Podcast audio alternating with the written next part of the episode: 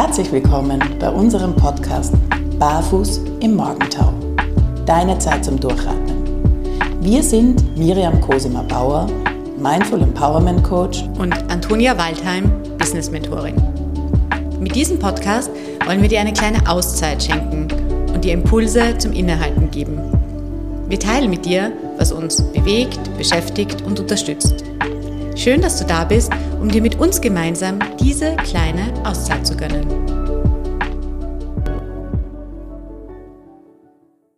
Hallo und herzlich willkommen zu einer neuen Folge von Barfuß im Morgentau. Antonia und ich freuen uns riesig, dass du heute auch wieder dabei bist.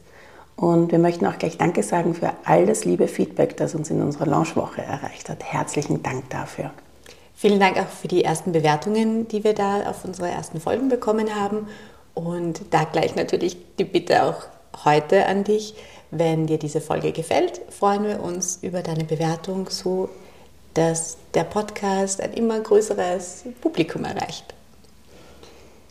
Ja, worüber wollen wir heute sprechen? Wir wollen mit dir teilen, warum die Natur für uns so eine wichtige Kraftquelle in unserem Leben ist und so einen wichtigen Stellenwert in unserem Leben einnimmt. Ja, Miriam, wie ist das denn mit der Natur bei dir? Was macht es denn so besonders für dich, in der Natur zu sein? Da gibt es mehrere Dinge. Also, was bei der Natur oder was mir sofort einfällt, ist, wenn ich an die Natur denke, die Natur ist immer da. Also das hat sich irgendwie auch so in meinem Leben immer gezeigt, auch wenn es schwierig war und ähm, ja, wenn es schwierig war, wenn ich in den Wald gehe und dann sind da die Bäume und dann zwitschern die Vögel, dann erinnert mich das daran, dass die Welt irgendwie weiterläuft und die Natur ist immer für mich da, egal was in meinem Leben ist. Das ändert sich nicht, dass sie da ist und das hat was, hat was sehr Tröstliches mhm. tatsächlich für mich. Äh, war das bei dir denn immer schon so? Weil ich kann mich zum Beispiel bei mir erinnern, es gab so einen, einen ganz bewussten Moment in der, das war während meinem Studium, wie, wie meine Prüfungen nicht ganz so gelaufen sind, wie ich mir das vorgestellt habe und ich ziemlich frustriert war und ich bin dann einfach, ich habe in Graz studiert und bin dann beim Rosenhain, ähm, das ist so eine Grünfläche, eine riesige in, in Graz, bin ich dort drauf spaziert und habe mich dann dort auf eine Bank gesetzt, frustriert und in all meinem, oh Gott, und wie geht das jetzt weiter und so geht das ja nicht. Und äh, ja, bin dann, glaube ich, 10, 20 Minuten, vielleicht sogar eine halbe Stunde dort gesessen und ich habe gemerkt, wie das langsam eben mein System beruhigt. Ja? Und so wie du sagst, es ist dann es waren die Vögel, die man gehört hat, also das Zwitschern der Vögel. Und das ist dann, glaube ich, sogar ein Eichhörnchen, so ganz kitschig vorbeigelaufen. Und das war für mich so dieser, dieser erste bewusste Moment, wo ich wahrgenommen habe, wie gut mir die Natur eigentlich tut. Hast du, hast du auch so einen Moment gehabt oder war es immer schon seit deiner Kindheit etwas, das so natürlicher Bestandteil war, wo du dir Kraft geholt hast? Ja, es ist tatsächlich so. Ich glaube, es war in meiner Kindheit ein sehr natürlicher Bestandteil. Ich bin ja auch, also ursprünglich in Graz, bis mhm. ich elf war in Graz gewesen. Und bei uns war am Haus war ein, eine riesige Apfelbaumplantage. Und die stand dann eine Zeit lang brach, weil dort Häuser gebaut wurden. Mhm. Und bevor die gebaut wurden, war diese Apfelbaumplantage quasi leer. Und ich kann mich erinnern, dass ich einfach wirklich jeden Nachmittag in diesen Bäumen gesessen bin. Mhm ähm, und ich habe dann so in meiner Jugend, also wir sind dann nach Klosterneuburg übersiedelt und ich bin in Klosterneuburg aufgewachsen. Und das heißt, ich bin ja immer in grün, ich habe immer in grünen Gegenden gewohnt, sowohl in Graz als auch in Klosterneuburg war der Wald direkt neben der Haustür. Aber ich habe es tatsächlich in äh, meiner Jugend, Teenagerzeit bis fast Ende des Studiums tatsächlich eigentlich wenig Kontakt zur Natur gehabt mhm. und konnte es auch nicht. Also ich wollte dann immer in die Stadt und ich wollte nach Wien und hatte eigentlich nicht wirklich Bezug zur Natur.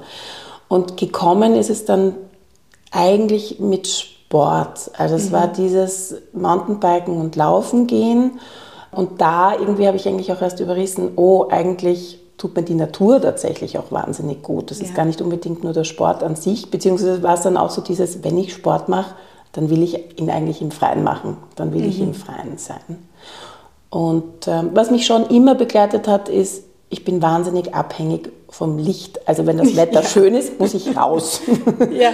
Da, ähm, also mein Mann sagt oft, ich kenne niemanden, der so abhängig ist vom Wetter wie du, weil wenn, wenn die Sonne scheint, dann muss ich raus. Dann habe ich das Gefühl, ich verpasse was, wenn ich in den Innenräumen ja. bin. Eigentlich voll schön. Ja, ja du hast, äh, lustig, das kommt mir jetzt erst so, wie du, ähm, als du von, von dir sprichst, dass so ein natürlicher Bestandteil war in der Kindheit.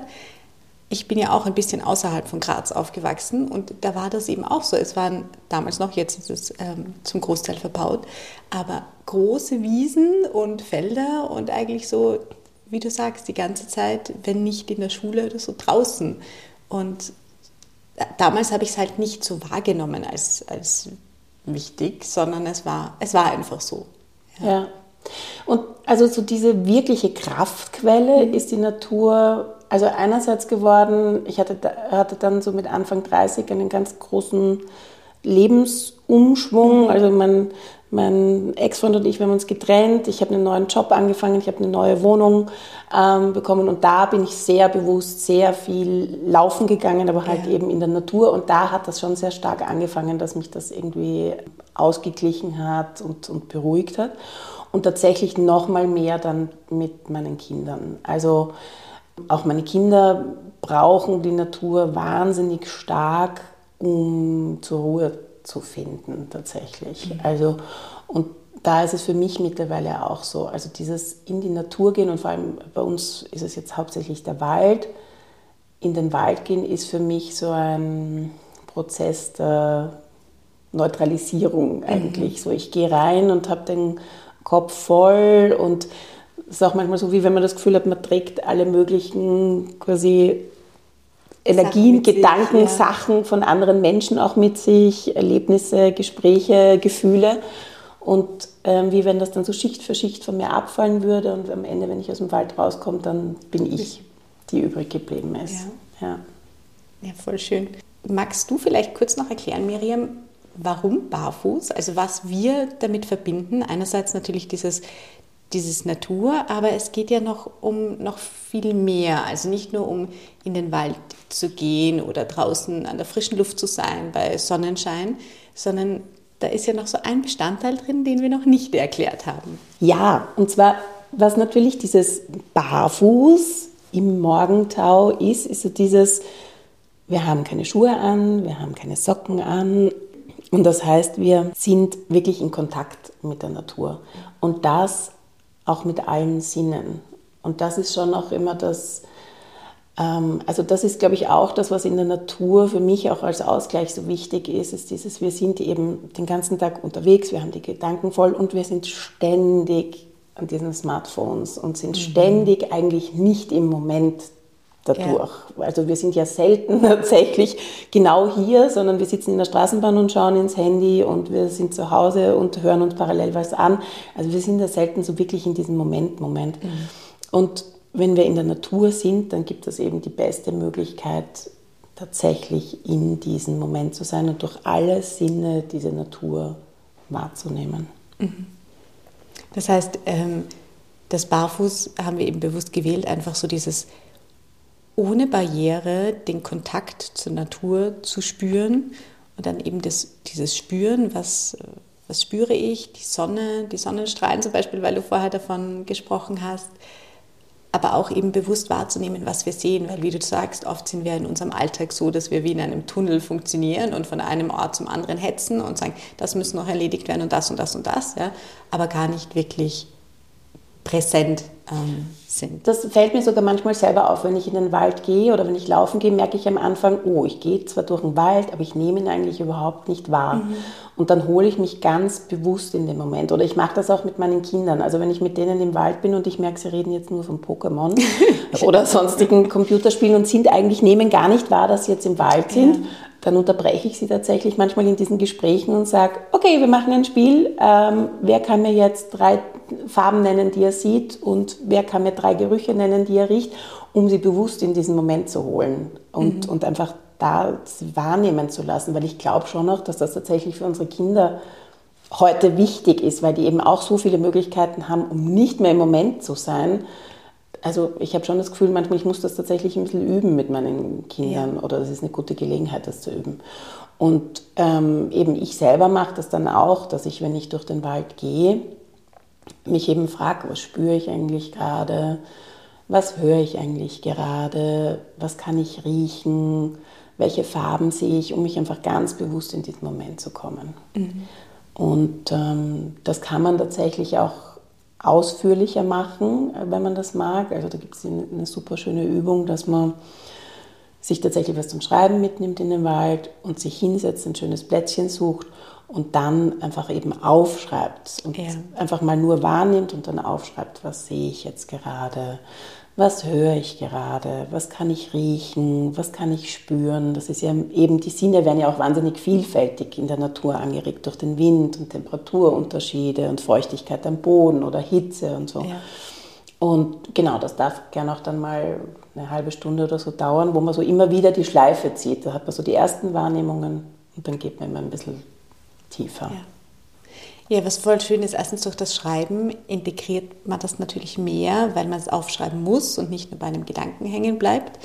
Und das andere ist, äh, wie du sagst, man geht tiefer, man entdeckt dann erst so richtig diese, diese einzelnen Dinge. Ja, was hört man? Also wenn man sich dann noch einmal fragt und noch einmal fragt, dann kann man so richtig in diese Welt eintauchen. Ja. Und ähm, ja, es ist spannend, weil du vorher von, von den Kindern gesprochen hast, dass, die, dass du sie bewusst auch darauf lenken musst. Äh, andererseits, also ich habe es auch so erlebt, aber da waren die Kinder noch kleiner. Also da waren sie, glaube ich, so mm, im Kindergartenalter.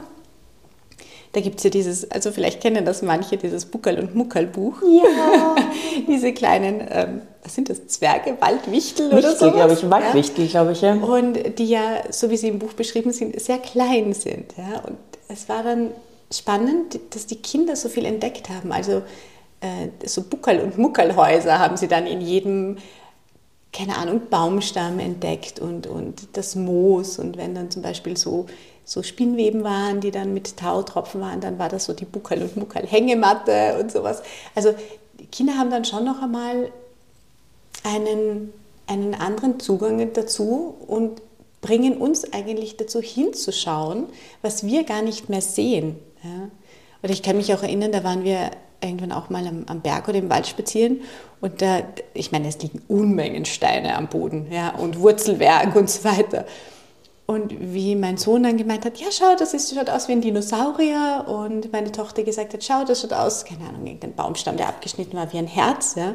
Und wir als Erwachsene wirklich so in unserem Tunnel da durchgehen, also dieses Funktionieren ist, ist für mich da das, was, wo wir eigentlich so sehr drinstecken. Ja? Und das kann sowohl, das kann in beide Richtungen gehen. Die Kinder können uns rausholen und wir schaffen es dann auch, wenn die Kinder älter werden und das nicht mehr so offen dafür sind, ähm, sie wieder da ein bisschen dran zu erinnern. Ja. ja, und du hast vollkommen recht, dieses, weil du sagst, dieses Funktionieren, das ist natürlich eben so dieses in der Natur und ich finde, das ist auch so was, in der Natur musst du nicht funktionieren, ja. sondern du darfst ja. einfach nur sein. Ja. Und das ist was, was wir ja wahnsinnig selten eben in unserem Alltag uns erlauben und aber auch tatsächlich haben, dieses einfach nur sein zu dürfen. Und wenn wir aber auch eben dieses nur sind und auch mit allen Sinnen da sind, dann passiert ja etwas mit unserem Nervensystem. Also dann kommen wir ja in einen Ruhemodus. Und in diesem Ruhemodus können wir eben auch dann kreativ sein. Also das eben sind wir auch viel mehr dann im Reich der Fantasie ja. und in der Kreativität und nehmen die Dinge eben auch ganz anders, ganz anders wahr. Ja, es entsteht fast wie so ein, ein Freiraum auch gell, für unsere, unsere Gedanken.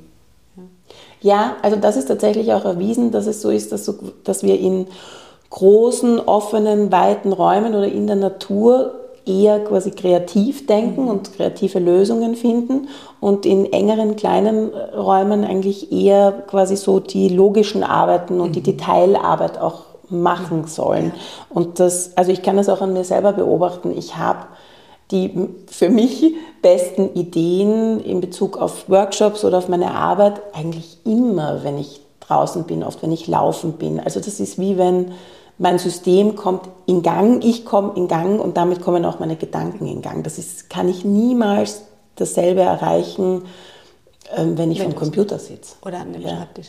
Ja. ja. ja, das kann ich, kann ich bestätigen. Also ich weiß nicht, soll ich die Geschichte erzählen? Unbedingt. wie es denn überhaupt zu diesem Podcast kam.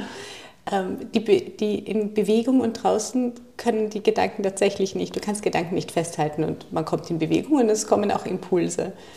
Und ja, so ist das eigentlich auch entstanden. Es war, glaube ich, August. Es war ziemlich heiß und ich war, glaube ich, um 5 Uhr 15 mit ähm, meinem Hund spazieren, weil es da noch nicht so heiß war.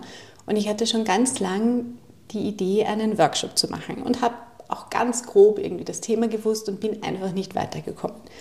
Und bei diesem Spaziergang ich mir, kam dann so dieser Impuls, naja, aber wer sagt, dass ich den alleine machen muss? Und ich musste an dich, liebe Miriam, denken.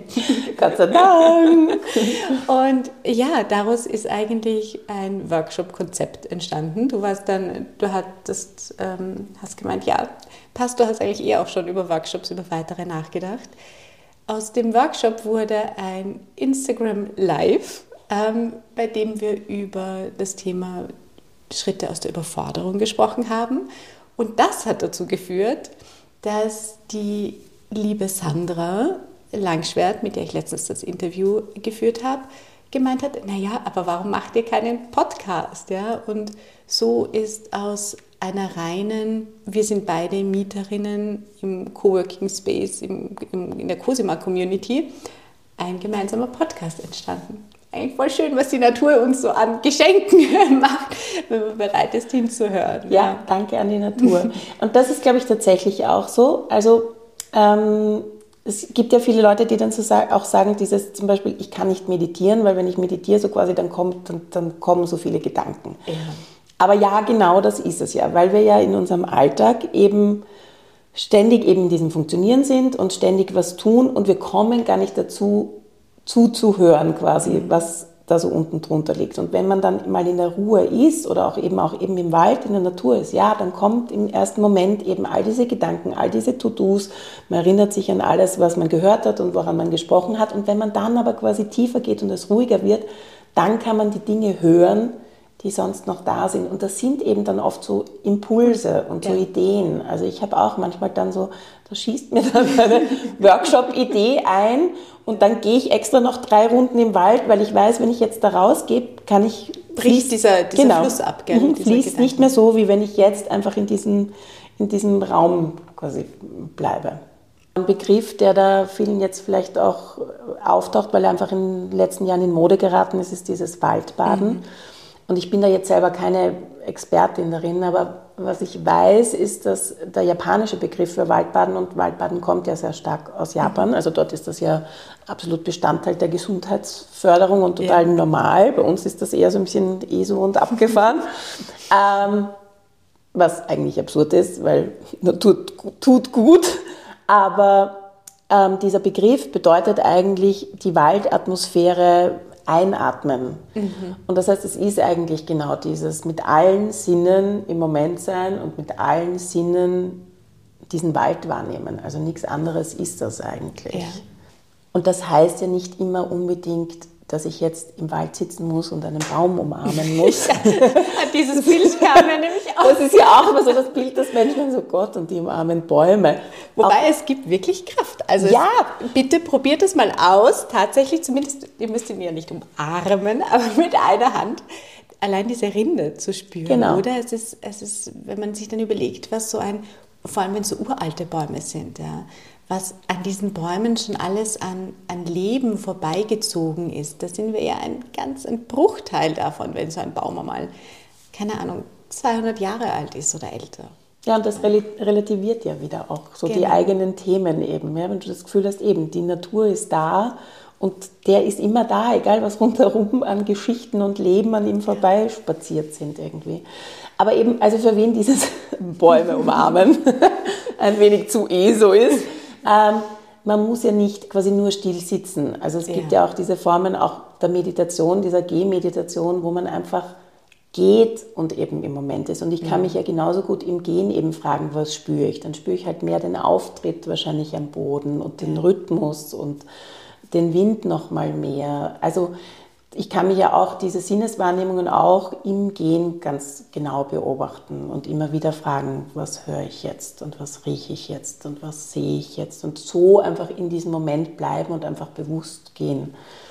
Weil nicht jeder ist so veranlagt. Also wir sind einfach manchmal unruhigere Typen und für die bringt Sitzen, also macht dann mehr Unruhe, wenn man sich dazu zwingt zu sitzen, als dass es tatsächlich beruhigt. Ja.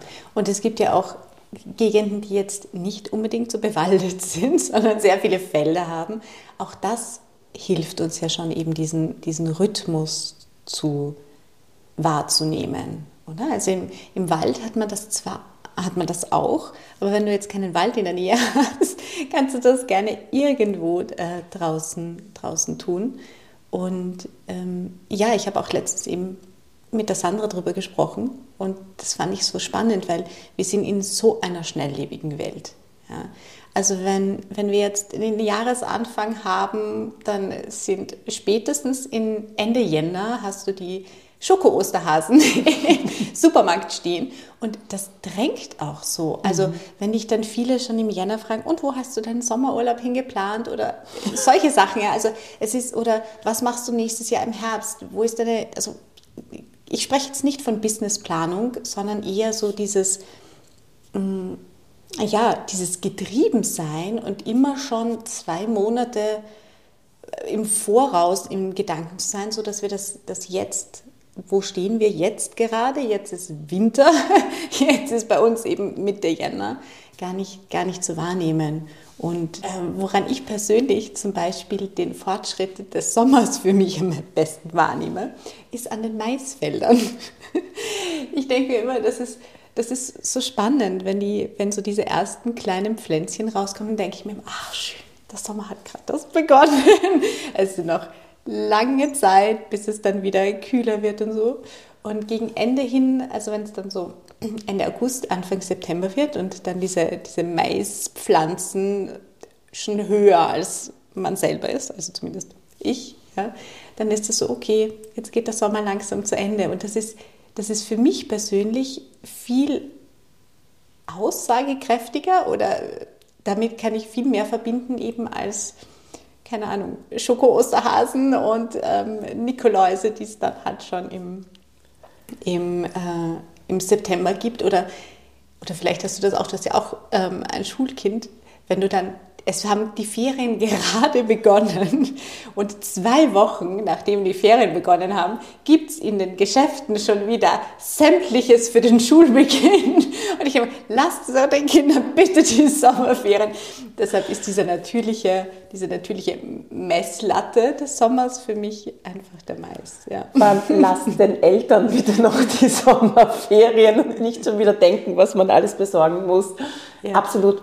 Ja, na klar, weil es natürlich einfach der natürliche Zugang eben ist. Es ist ja der Rhythmus. Ich meine, das ist ja auch nur, nur wir, weil wir halt erstens in urbaner Umgebung sind, genau. aber auch einfach halt in unserem Zeitalter.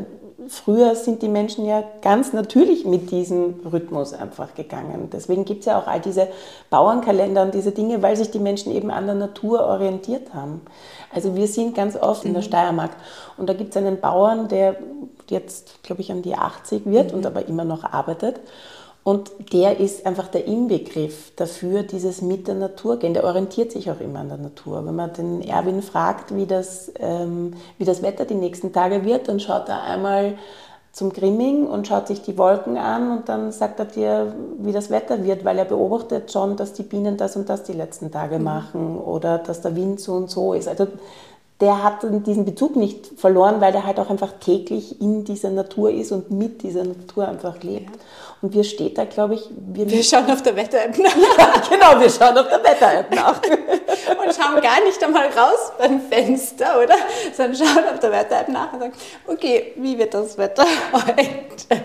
Ganz genau. Ich gehe manchmal auf den Balkon, das mache ich. Ich gehe einmal auf den Balkon und dann stelle ich fest, wie das Wetter tatsächlich, tatsächlich ist. Aber ich glaube eben, also ich glaube, wir brauchen das einfach als Ausgleich tatsächlich einfach viel mehr. Es ist viel nötiger, als es früher war. Ich meine, vor 20 Jahren hätte niemand, ein Podcast hat auch nicht existiert, aber es hätte auch niemand so sehr über die Dringlichkeit, den Ausgleich in der Natur zu suchen, überhaupt ja. gesprochen, ja. weil es automatisch viel mehr passiert ist.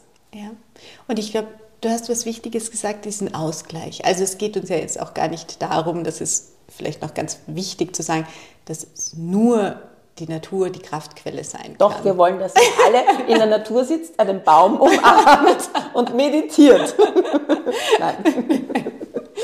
Sondern eben dieses, dieses beides darf nebeneinander existieren und eben diesen, diesen Ausgleich zu unserem Funktionieren im Alltag, zu unserer hochtechnologisierten digitalen Welt eigentlich schon. Dass wir Menschen einfach auch natürliche Wesen sind, die diese Natürlichkeit, die uns die Natur bietet, auch brauchen. Und deshalb unsere Ode an die Natur eigentlich, dass wir sagen, bitte nehmt doch diesen Rhythmus wahr, nehmt, nehmt wahr und nutzt das, was, was eigentlich eh ähm, so frei zur Verfügung steht in, in all der, der Fülle. Ja, ähm, nutzt es doch für euch als, als Ausgleich. Ja, und ich muss immer wieder feststellen, eben ursprünglich auch am außerhalb von Graz aufgewachsen zu sein und eher ländlich, dass ich aber auch in der Großstadt jetzt in Wien ganz gut so diese, diese Orte finden lassen, wo man, wo man gut Kraft tanken kann. Und für mich ist das auch so, jetzt gar nicht, also es gibt auch unabhängig vom Wald zum Beispiel, gibt es für mich so einen ganz besonderen Ort, das ist oben am Himmel da gibt es einen, äh, in Wien so einen Lebensbaumkreis, einen, einen wirklich schönen. Und ein bisschen ein Stück weiter oben ist noch so eine riesengroße Wiese mit so großen Felsbrocken oder so großen Steinen, die man sich so vorstellen kann in der Größe von so einem, einem Hocker. Ja. Und da gibt es einen, ähm, da setze ich mich dann immer besonders gern hin, wenn ich gerade, wenn gerade ganz viele Gedanken sind oder ich so ein bisschen hm, Ordnung in meinen Gedanken brauche. Und man hat von dort einen unglaublich schönen Ausblick auf Wien. Und das ist dann immer so faszinierend. Dann schaue ich da auf die Stadt und denke mir, das sind bald zwei Millionen Einwohner äh, hat Wien mittlerweile.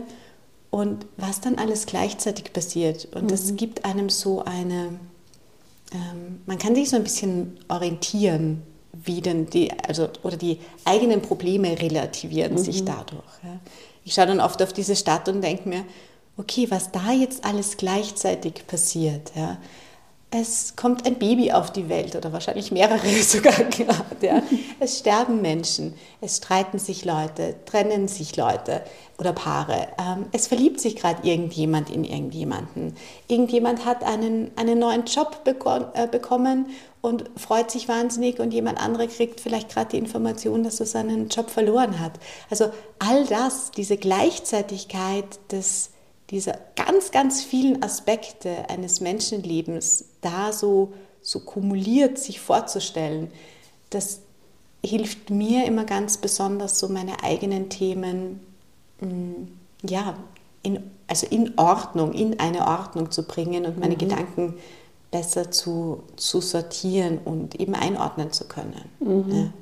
Hast, hast du auch ähm, gerade eben wir haben jetzt gesprochen über diese Gedanken in der Bewegung, diesen Freiraum. Gibt es eben etwas auch, das dich so unabhängig vom Wald jetzt so in diese, in diese Ordnung bringt? Oder ist das für dich der Wald?